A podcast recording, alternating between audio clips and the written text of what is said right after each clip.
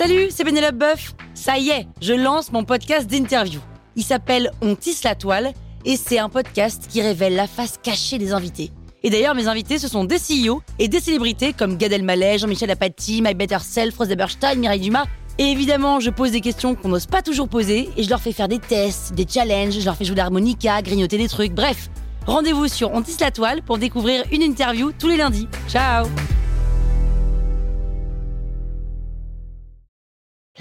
Sur écoute.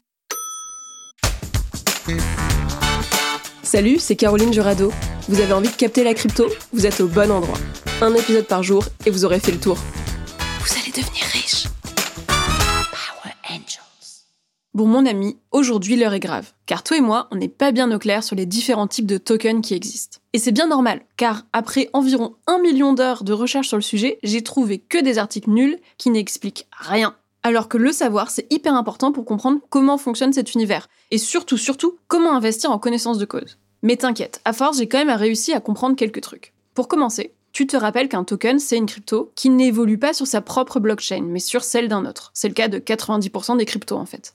Ensuite, il faut que je te dise qu'il y a des gens barbares, oui, je pèse mes mots, qui ont décidé que quand on voudrait parler de tokens et de crypto, on dirait des cryptos actifs. Moi aussi, je trouve que ça sert à rien de se donner l'air intelligent, mais au moins, tu le sauras. J'ai identifié trois grandes catégories de crypto-actifs. D'abord, ceux qui servent à payer. Les currency tokens. On dit que ce sont des instruments de paiement, parce qu'ils servent à payer. Logique. Ils se positionnent comme des alternatives aux monnaies classiques. Ces monnaies-là, elles sont très souvent des cryptos qui ont leur propre blockchain, comme le Bitcoin par exemple, mais on trouve aussi des tokens comme le Tether, l'USDT, qui est le stablecoin numéro 1.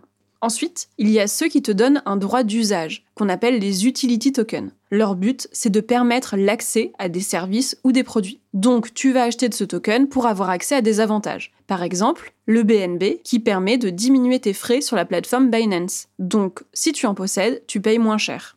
Et quand j'étais sur Nexo, j'ai vu la même chose, pour augmenter tes rendements quand tu places ton argent. Ensuite, il y a les reward tokens, qui sont les jetons conçus pour être donnés en récompense, en général gratuitement, en échange d'une action.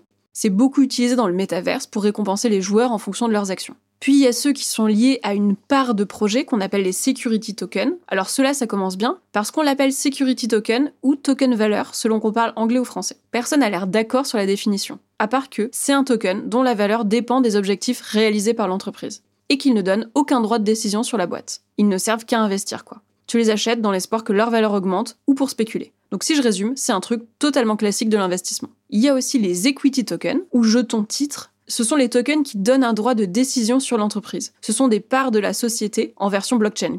Sauf que, d'après ce que j'ai vu, c'est pas vraiment vraiment utilisé.